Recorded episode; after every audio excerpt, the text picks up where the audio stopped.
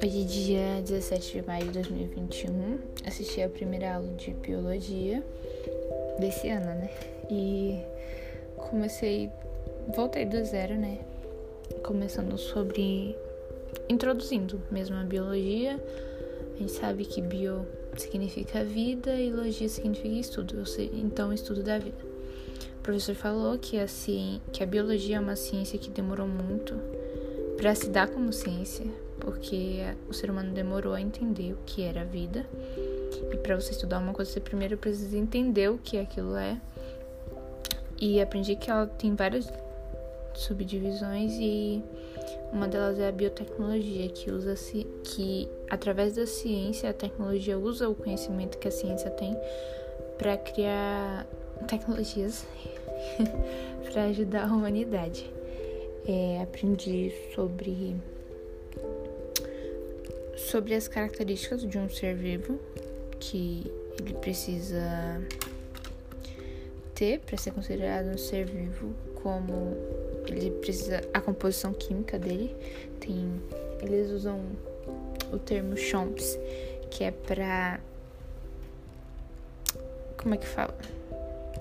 Diminuir o, os átomos que, que, que estão presentes no ser vivo que é o carbono, hidrogênio, oxigênio, nitrogênio, fósforo e enxofre.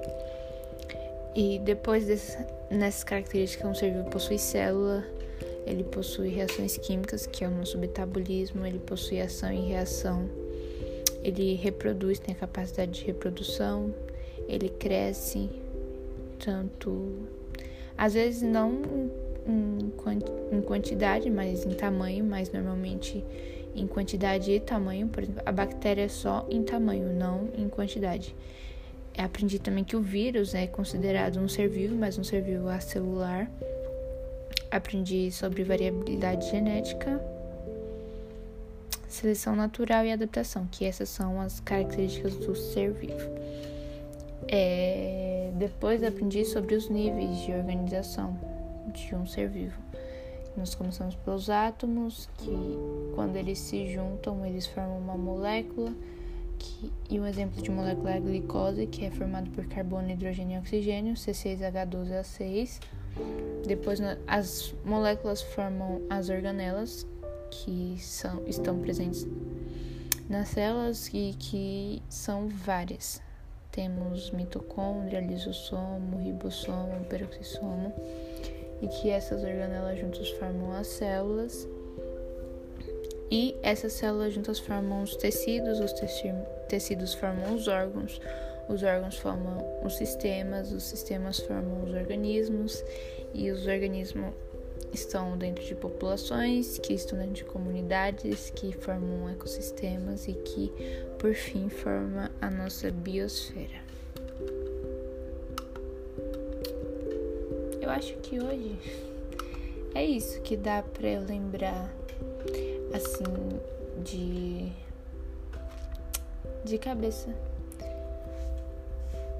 Eu consegui fazer e resolver os exercícios. Na próxima aula eu vou ler o material na apostila e vou assistir o restante das aulas que vai falar sobre método científico.